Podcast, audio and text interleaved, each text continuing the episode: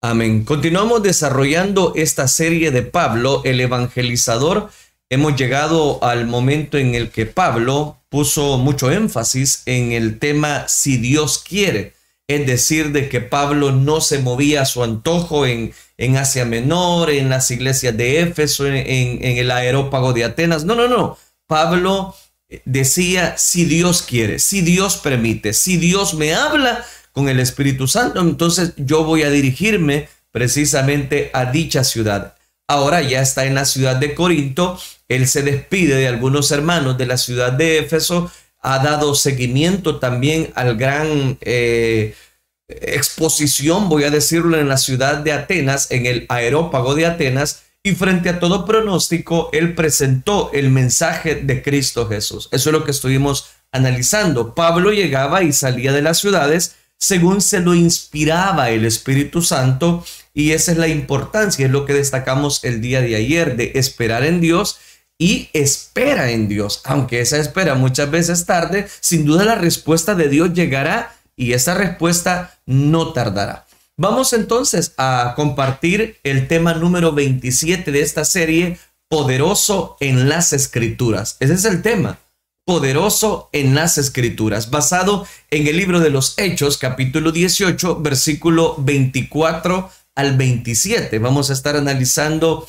esos, esos cuatro versículos de la palabra de Dios bajo el tema poderoso en las escrituras. Dice el libro de los Hechos, capítulo 18, versículo número 24. Llegó entonces a Éfeso un judío llamado Apolos natural de Alejandría, varón elocuente, poderoso en las escrituras. Ahí está la frase, poderoso en las escrituras. Aquí cito Hechos capítulo 18, versículo número 24. Vamos por partes. Por primera vez se introduce a este personaje, a Apolos específicamente, de, que, de quien se dan altas recomendaciones dentro de la escritura. En el Nuevo Testamento, este predicador ocupa un lugar eh, meritorio por su elocuencia, por su contenido bíblico, por eh, su nombre llama mucho la atención, Apolos, que es una abreviatura de Apolonio. Este pasaje en el cual nos ocupa estos cuatro versículos, encontramos, y quiero destacar este primer punto, como el trasfondo de este personaje, de dónde viene, cómo aparece, porque la Biblia lo llama poderoso en las escrituras. Bueno, dice el versículo, en el versículo, entonces llegó a Éfeso un judío llamado Apolos. Su nombre, Apolos, es una derivación de Apolonio, el famoso geómetra y astrónomo griego del dios griego llamado Apolo, dios del arte y la cultura. Aquí estoy literalmente declarando historia griega. En el tiempo preciso y necesario, el Espíritu Santo envió a Éfeso a Apolos, que era judío, y se le daba una se le daba a él, eh, sobre él una gran ventaja. ¿Y cuál era la ventaja? Que el Espíritu Santo tiene un tiempo para ti y otro tiempo para mí. Y cuando llega ese tiempo, debemos aprovecharlo. Es decir, eh, quiero que me prestes toda su atención porque hay personas, recuerde algo, que el Espíritu Santo nos guía, el Espíritu Santo nos llena, nos nutre, nos fortalece y, está en todo momento. Y, lo hemos visto, yo lo he destacado, eh, eh, sobre todo ese fue el tema que destaqué ayer sobre Pablo, que Pablo no daba ningún paso en falso, sino que al contrario, él se dejaba guiar por el Espíritu Santo y las personas le decían, Pablo, no, quédate, quédate un poquito más de tiempo. No, si el Señor quiere decir, si el Señor quiere, lo voy a volver a visitar. note que es importante la cobertura del Espíritu Santo, pero aquí yo estoy destacando un punto importante y es que el Espíritu Santo tiene un tiempo de bendición, tiene un tiempo de reestructuración sobre aquellas cosas que nosotros estamos realizando. En el tiempo preciso y necesario, el Espíritu Santo envió a este personaje llamado Apolos a la ciudad de Éfeso, que era un judío, y ese le daba esa, esa ventaja. ¿Por qué?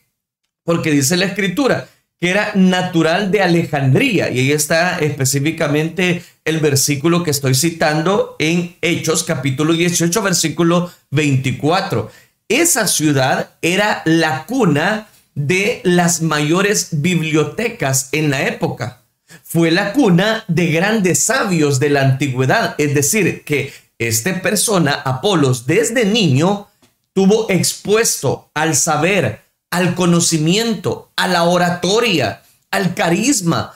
Fue altamente educado y esa educación la puso a los pies de Jesucristo, porque Apolos ya no era un personaje religioso, sino que ahora la Biblia lo presenta como un poderoso, varón elocuente, poderoso en las escrituras.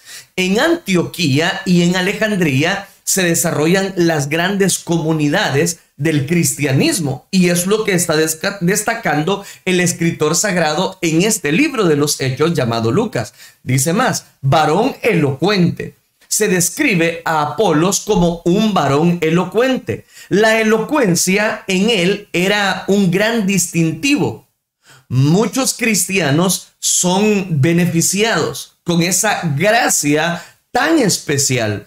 Son esas personas que tienen una bendición a la hora de hablar, a la hora de exponer, a la hora de compartir la bendición de Dios. Pero Apolos también dice la escritura que era poderoso en las escrituras, se manejaba muy bien interpretando y aplicando las sagradas escrituras del Antiguo Testamento en un contexto mesiánico. En él se combinaban dos cosas, la elocuencia con la unción y ese conocimiento bíblico con una revelación que Apolos la tenía. Note qué interesante. ¿Por qué digo interesante? Porque las personas muchas veces están acostumbrados a que oyen a una persona y esa persona grita y hace muchos eh, aspavientos, pero no prestan atención al contenido de lo que estas personas están hablando. Y en él dice la escritura que se combinaban dos cosas. ¿Ah? ¿Y qué cosas?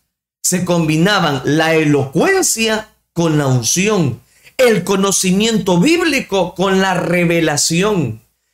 El personaje, el cristianismo ideal, el predicador ideal debe ser un maestro y el maestro ideal debe ser un predicador. La elocuencia solo hace eh, precisamente el, el que las personas escuchen, captar la atención, pero el conocimiento bíblico lleva a las personas a un momento de confrontación espiritual. Note qué importante. Entonces necesitamos hombres, necesitamos mujeres que tengan ese verbo, que manejen esa comunicación, que hablen bien y con eso lleguen al intelecto y agraden al oído humano. Pero también necesitamos que las personas que tienen la voluntad de Dios también tengan el respaldo de Dios. Porque usted puede tener mucha teoría, usted puede tener mucho conocimiento, pero si ese conocimiento usted no tiene la unción, el respaldo, las personas no van a, a ser edificadas.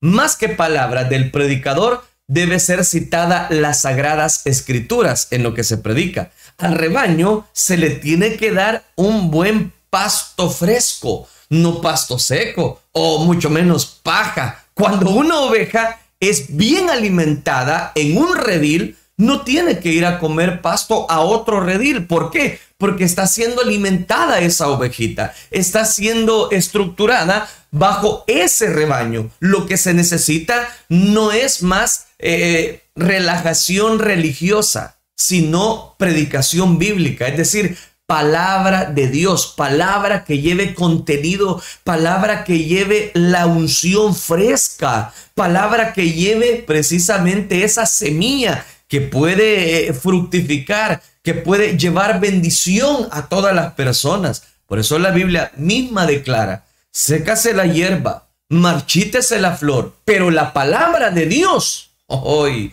esa permanece para siempre, dice la escritura. Entonces, ¿qué se necesita? ¿Religiosidad? No. ¿Qué se necesita? ¿Elocuencia? Quizás un poco. Pero ¿qué se necesita? La palabra de Dios. La palabra de Dios. porque era reconocido como poderoso en las escrituras, porque tenía la palabra de Dios, porque Apolos tenía esa, esa bendición, la palabra de Dios. Esto había sido, este había sido instruido en el camino del Señor. Y siendo de espíritu fervoroso, dice Hechos capítulo 18, versículo 25, de un espíritu fervoroso, hablaba y enseñaba diligentemente lo concerniente al Señor, aunque solamente conocía el bautismo de Juan.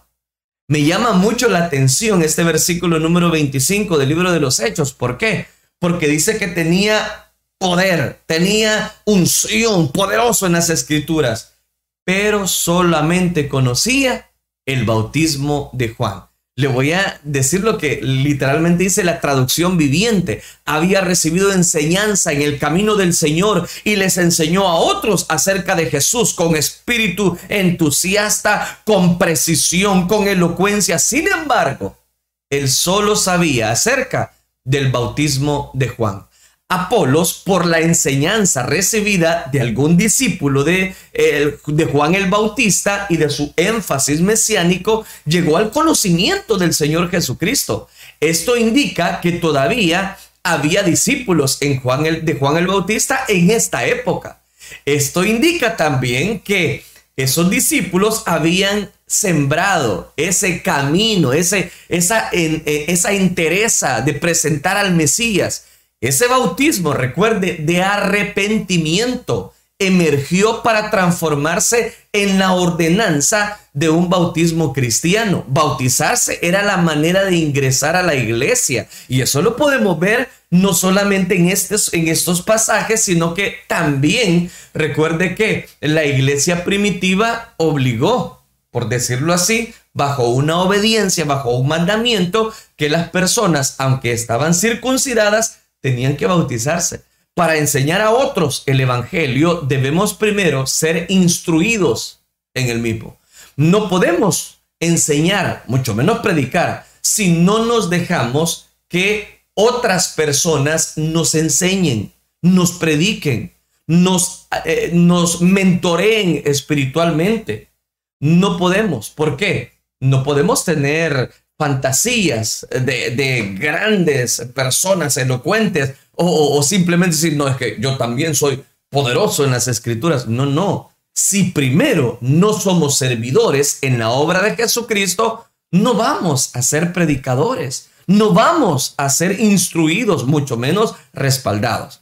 Apolos, dice la escritura, que fue instruido en el camino del Señor antes de Pentecostés, pero tenía que conocer más del camino del Señor. Después de Pentecostés, Juan el Bautista habló del camino del Señor y diciendo, arrepentíos, porque el reino de los cielos se ha acercado.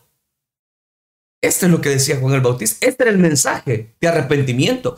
Pues este es aquel de quien habló el profeta Isaías cuando dijo, Voz del que clama en el desierto, preparad el camino del Señor, enderezad sus sendas. Aquí cito Mateo capítulo 3, versículo 2 y 3. Pero el mismo Señor dijo de sí mismo, Jesús dijo, yo soy el camino, yo soy la verdad, yo soy la vida y nadie viene al Padre sino por mí. Juan capítulo número 14, versículo número 6. Entonces, eh, preparaba el camino, pero Apolos solo tenía el conocimiento de ese Cristo por medio de los discípulos de Juan el Bautista. Note qué importante. Ahora bien, veamos el segundo aspecto. Dice el versículo eh, número 26. Y comenzó a hablar con denuedo en la sinagoga pero cuando le oyeron, Priscila y Aquila le tomaron aparte y le expusieron más exactamente el camino de Dios. Oiga, muy precioso este versículo. ¿Por qué razón? Porque aquí vemos que están escuchando Priscila y Aquila, aquellos que decidieron seguir a Pablo en ese camino misionero. Y dice que, y comenzó a hablar con denuedo en la sinagoga, este Apolos porque era un hombre poderoso en las escrituras. Pero cuando le oyeron Priscila y Aquila, le tomaron aparte y le expusieron más exactamente el camino de Dios. ¿De qué nos habla esto? De que un día Apolo, confiado en sus conocimientos, comenzó a hablar a la gente. Comenzó a predicar en la sinagoga, que estaba en la sinagoga. Pero cuando Priscila y Aquila lo escuchan, lo llevan aparte, lo llevan a su casa, lo invitan a su casa y le explicaron de forma más clara y directa el mensaje de Dios. ¿De qué nos habla esto? De que cuando este personaje comenzó a hablar con denuedo en la sinagoga, comenzó a hablar valientemente. ¿Por qué? Porque conocía muy bien. Pero Apolos, eh, dice la escritura, que como era un personaje, un judío, le permitía ministrar en la sinagoga. Pero Apolos hablaba del Señor Jesucristo con valentía, con pasión, con determinación y mucho entusiasmo. Pero Aquila y Priscila, o Priscila y Aquila, si usted quiere ponerlo en ese orden, le tomaron aparte, dice el versículo, y le expusieron más exactamente el camino de Dios. Este matrimonio misionero vuelve a aparecer en escena en esta serie de Pablo el Evangelizador, Priscila y Aquila. Vio mucho potencial en Apolos vio que Apolos podía dar más. Por eso lo llamaron aparte, para no hacerlo lucir mal públicamente. Y le dieron mentoría espiritual sobre el camino de Dios, como corrigiendo algunos aspectos. Interesante. Interesante es que Apolos era un erudito de Alejandría, donde la exposición alegórica tomó mucho apogeo, y tuvo que ser enseñado por parte de unos simples fabricantes de tiendas o carpas, si usted quiere.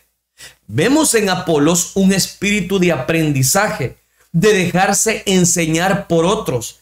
El problema de muchos que saben, entre comillas, que dicen que saben, es el de no dejarse enseñar.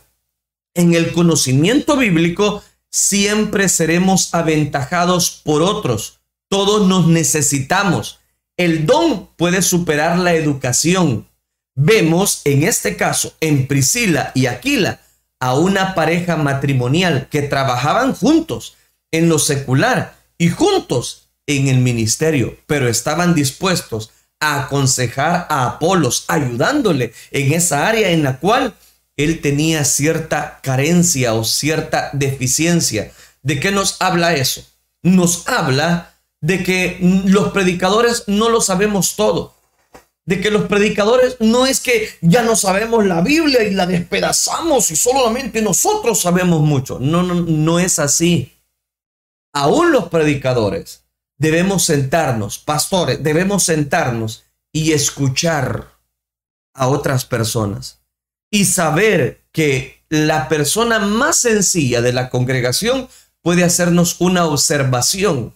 Y nosotros debemos estar en toda la madurez espiritual de aceptar aquello que quizás no viene de un gran erudito bíblico, tal vez no viene de una gran persona como nosotros lastimosamente las etiquetamos. Tal vez puede venir de una persona sencilla, pero que nos está haciendo una observación muy puntual para nuestra vida. Recuerde que la Biblia ha dicho de este Apolos que era un hombre poderoso en las escrituras. Pero no sé, a mí me hace pensar que cuando dice la escritura que le explicaron más extensamente el camino del Señor, dice que Priscila y Aquila no se lo dijeron en público, sino que lo llamaron aparte, lo, lo, lo invitaron a su casa y ahí le expusieron a este Apolos que de esta manera podía él entregar el mensaje de Cristo Jesús. Hermanos, podemos tener mucho tiempo en la vida espiritual y no lo sabemos todo. Podemos tener gran recorrido bíblico, podemos tener una gran experiencia, pero siempre van a haber personas que nos van a enseñar algo. Siempre van a haber personas, quizás sencillas, no grandes maestros teólogos, pero que nos van a enseñar mucho. La importancia de estar receptivos. Me llama mucho la atención que Apolos aceptó la invitación de Priscila y Aquila, aún sabiendo que estas personas dentro de la iglesia no tenían grandes capacidades económicas. No, no, no. Ellos solamente hacían tiendas, hacían carpas, vaya, de esa manera. Y dice que le tomaron aparte y le expusieron exacta, más exactamente el camino de Dios. Oiga, qué tremendo. Hoy necesitamos esa humildad en muchas personas. Hoy necesitamos esa humildad en muchas personas. ¿Por qué? Porque hay predicadores que dicen, ¿y usted quién es? Para corregirme la plana. ¿Y usted quién es? Y cuando usted se convirtió, yo ya tenía 10 años de predicar la palabra de Dios. No, hombre, ¿y usted qué? Váyase a un lado, quítese, quítese. Y no lo escuchan.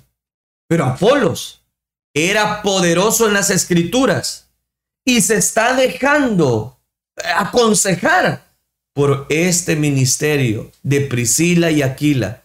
Qué tremenda lección. Qué tremenda lección porque muchas personas quieren ser, oh, poderosos en las escrituras, hombres de renombre, pero no le hacen caso a una persona que les está inculcando el ABC de la vida espiritual. Por eso yo le digo, no lo sabemos todo en la vida espiritual. Hay que aprender y hay que aprender diariamente del conocimiento de la palabra de nuestro Dios. pero sigamos por cuestión de tiempo. Dice el versículo número 27. Ahora analicemos el ministerio de Apolos. Y queriendo él pasar a Acaya, los hermanos le animaron y le escribieron a los discípulos que le recibiesen y llegado él allá, fue de gran provecho a los que por la gracia habían creído. Aquí cito Hechos capítulo 18, versículo número 27. Y queriendo él pasar a Acaya, los hermanos le animaron, escribieron a los discípulos que le recibiesen. Acaya era la provincia romana que incluía la ciudad de Corinto y a todo eh, eh, ese, esa comunidad. Apolos quería servir en esa obra misionera donde sentía que era necesitado. Él tenía la disposición, él tenía el deseo de hacerlo en Acaya y efectivamente lo, lo sería eh, en la ciudad de Corinto. La persona que desea ser eh, un predicador, un misionero, un pastor, un evangelista, un maestro, debe quererlo en su corazón y así hará todo lo posible por lograr su cometido, porque lo imposible lo hace Dios, lo posible lo hacemos nosotros. Prueba de eso es que se prepara antes. ¿Y cómo se prepara? Escuchando escuchando a Priscila, escuchando a Aquila, escuchando a Pablo, escuchando a Silas, escuchando a Timoteo, que son los compañeros de milicia en este momento. Y llegado él allá, dice esta, esta porción de la palabra del Señor, que fue de gran provecho a los que por la gracia habían creído. Mire qué interesante. ¿Por qué? Porque fue, dice que porque había sido informado acerca de vosotros. Aquí quiero citarle Primera de Corintios capítulo número 1, versículo 11 al 17, porque encontramos más de Apolos acá. Porque he sido informado acerca de vosotros, hermanos míos, por los de Cloé, que hay entre vosotros contiendas. Quiero decir que cada uno de vosotros dice, yo soy de Pablo, yo de Apolos, y yo de Cefas, y yo de Cristo. ¿Acaso está dividido Cristo? Pregunta Pablo. ¿Fue crucificado Pablo por vosotros o fuisteis bautizados por el en el nombre de Pablo? Doy gracias a Dios de que a ninguno de vosotros he bautizado, sino a Crispo y a Gallo, para que ninguno diga que fuisteis bautizados en mi nombre. También bauticé a la familia de Estefanas, de los demás. No sé si he bautizado a algún otro, pero no me envió Cristo a bautizar, sino a predicar el Evangelio no con sabiduría de palabras, para que no se haga vana la cruz de Cristo. Pero oiga, aquí menciona a un Apolos, el cual nuevamente era un personaje de renombre, que tenía mucha, mucha preponderancia en la iglesia de Corinto. ¿Acaso está dividido Cristo? Les pregunta Pablo. Apolos fue muy eficiente en desarrollar la obra iniciada por el apóstol Pablo entre los gentiles corintios. Allí Apolos fue altamente apreciado por lo que estamos leyendo y lo que aparece en pantalla. era ampliamente respetado. Pablo plantó la semilla del Evangelio de Jesucristo y Apolo regó la semilla del Evangelio. Cada uno hizo en su momento lo que tocaba hacer, pero ni el uno ni el otro hubieran tenido éxito si Jesucristo no hubiese hecho crecer la semilla. ¿Y de qué nos habla eso? De lo que Dios quiere y traza a través del corazón de las personas. Yo planté, Apolo regó, pero el crecimiento lo ha dado Dios. Así que ni el que plantes algo, ni el que riega, sino Dios que da el crecimiento y el que plante y el que riega son una misma cosa, aunque cada uno recibirá su recompensa conforme su labor. Aquí cito Primera de Corintios capítulo número 3, versículo número 6, 7 y 8. Pero vaya, ¿de qué nos habla esto? Es probable que Apolos, al ver esa fragmentación, de popularidad y de comparaciones ministeriales en la iglesia de Corinto, optará por salir de ahí. Y fue y fuese eso lo que detendría para no tener la voluntad de visitarlos, pero es muy probable que estuviese muy ocupado con el trabajo en la ciudad de Éfeso, porque también estuvo colaborando en dicha ciudad.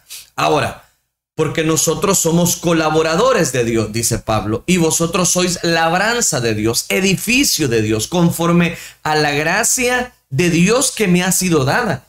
Yo como perito arquitecto puse el fundamento y otro edifica encima, pero cada uno mire cómo sobre edifica, porque nadie puede poner otro fundamento que el que está puesto, el cual es Jesucristo. Mire qué importante. ¿Por qué? Porque nadie puede poner otro fundamento. Jesucristo es el fundamento correcto, precioso, poderoso, voy a decirlo para que usted me entienda. Y por eso podemos citar todavía un versículo hablando acerca de este personaje llamado Apolos. Acerca del hermano Apolos, mucho le rogué que fuese a vosotros con los hermanos, mas de ninguna manera tuvo voluntad de ir por ahora, pero irá cuando tenga oportunidad. Primera de Corintios capítulo 16, versículo número 12. Aquí nuevamente se cita a Apolos, haciendo referencia que mucho le rogó Pablo que fuese a vosotros, los hermanos de la iglesia de Corinto, pero no quiso ir. Habrán quizás muchas eh, eh, razones por la cual no pudo ir y yo he mencionado ya dos precisamente acerca de ese hermano Apolos. En Tito capítulo 3 versículo número 13 nos dice Apolos, intérprete y Acenas, intérprete de la ley, y Apolos encaminarles con solicitud, de modo que nada les falte. Por este pasaje que vemos en la carta a Tito, notamos que Cenas y Apolos hicieron mancuerna ministerial uno hacia la teología textual y el otro hacia la interpretación de las leyes. Pablo endosaba a ambos, nada separó a Pablo de Apolos. ¿Por qué? Porque recuerden que estoy tocando la serie de, de Pablo, perdón, pero estoy llevando a mención a Apolos porque nuevamente tenemos un personaje que le está ayudando en el ministerio a Pablo. Era un practicante de una jurisprudencia de los tribunales romanos y bien pudo asesorar legalmente a Tito a muchas áreas legales dentro de esa ciudad, a los cretenses. Los, eh, que, los personajes que aquí se mencionan están sumándose al, al, al, concepto, a la administración que Pablo tenía. Y eso me, me hace llegar a un momento trascendental en esta reflexión, de que cada uno de nosotros debemos saber que Dios reparte y da conforme Él quiere. Porque ahí de pronto nosotros seleccionamos a las personas y decimos, este me gusta como predica, este no me gusta como predica, este sí me gusta. Pero eso no debe de estar dentro de las filas cristianas. Usted va, se sienta, adora al Señor en un culto, siéntese y reciba la palabra de Dios. No importa quién predique, no, no le debe de importar porque lo que, lo que se va a predicar es la palabra de Dios en labios, en oídos de la persona que usted quiera, como lo hemos visto acá.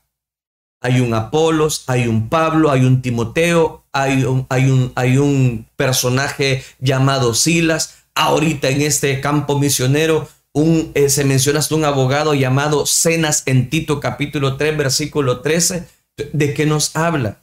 De que Dios reparte conforme Él quiere. Imagínense que todos fuésemos eh, predicadores eh, de una misma línea. O sea, no, no se puede.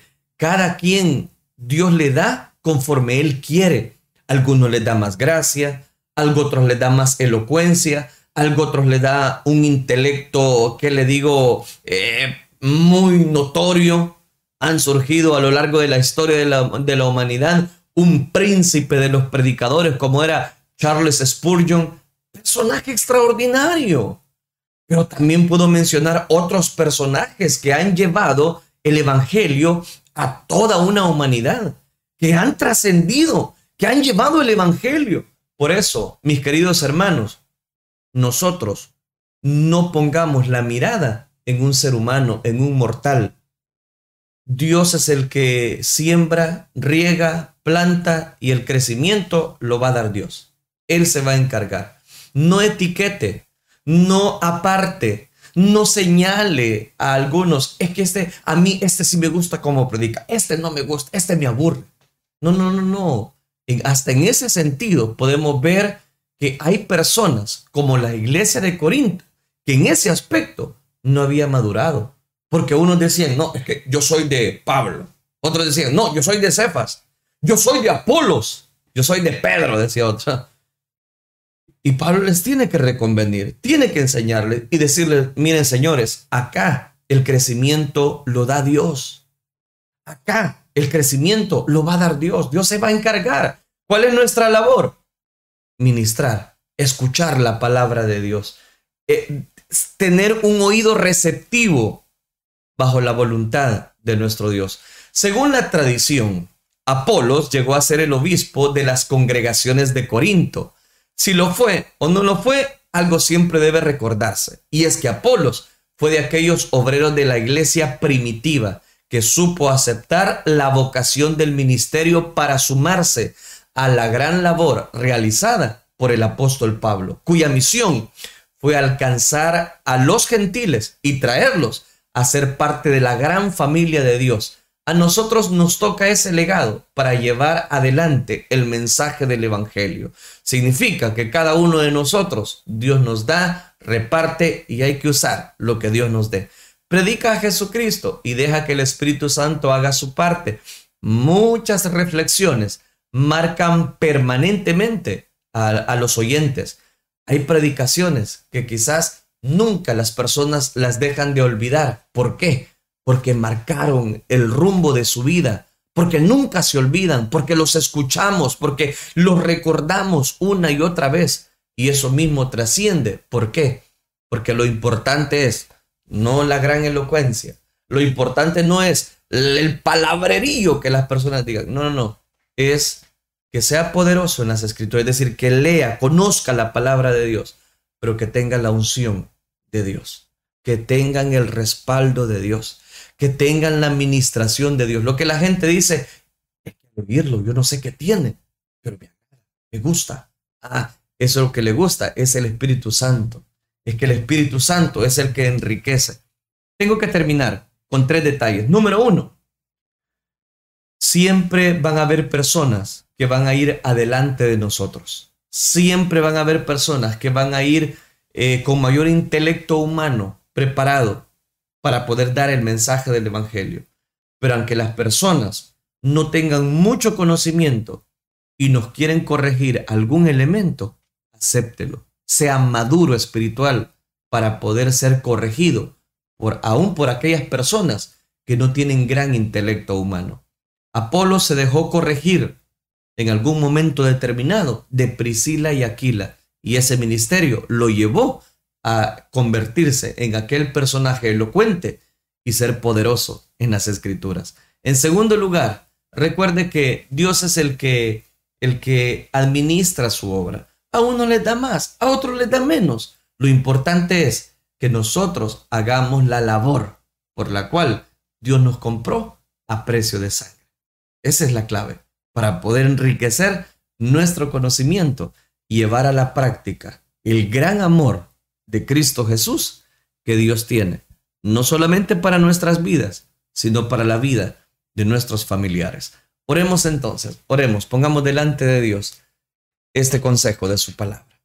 Padre nuestro que estás en los cielos, gracias te damos porque nos permites encontrar en tu palabra, Señor, esa bendición, esa unción fresca, ese respaldo que tú nos das. Dios, auxílianos, guíanos, fortalécenos, ministranos, protégenos, aliéntalos en los momentos de dificultad. Y sobre todas las cosas te rogamos que tú tomes control de esta enseñanza. Ayúdanos, Padre Celestial, a poder aprender más de tu palabra. Ayúdanos también a recibir consejos, aún de las personas, Dios mío, que están ahí para poder alertarnos y poder darnos siempre el beneplácito de tu perfecta voluntad. Gracias, Dios mío, por el consejo de tu palabra, el cual hacemos bien en recibir en esta hora. Gracias porque toda buena dádiva, porque todo don perfecto provienen de ti.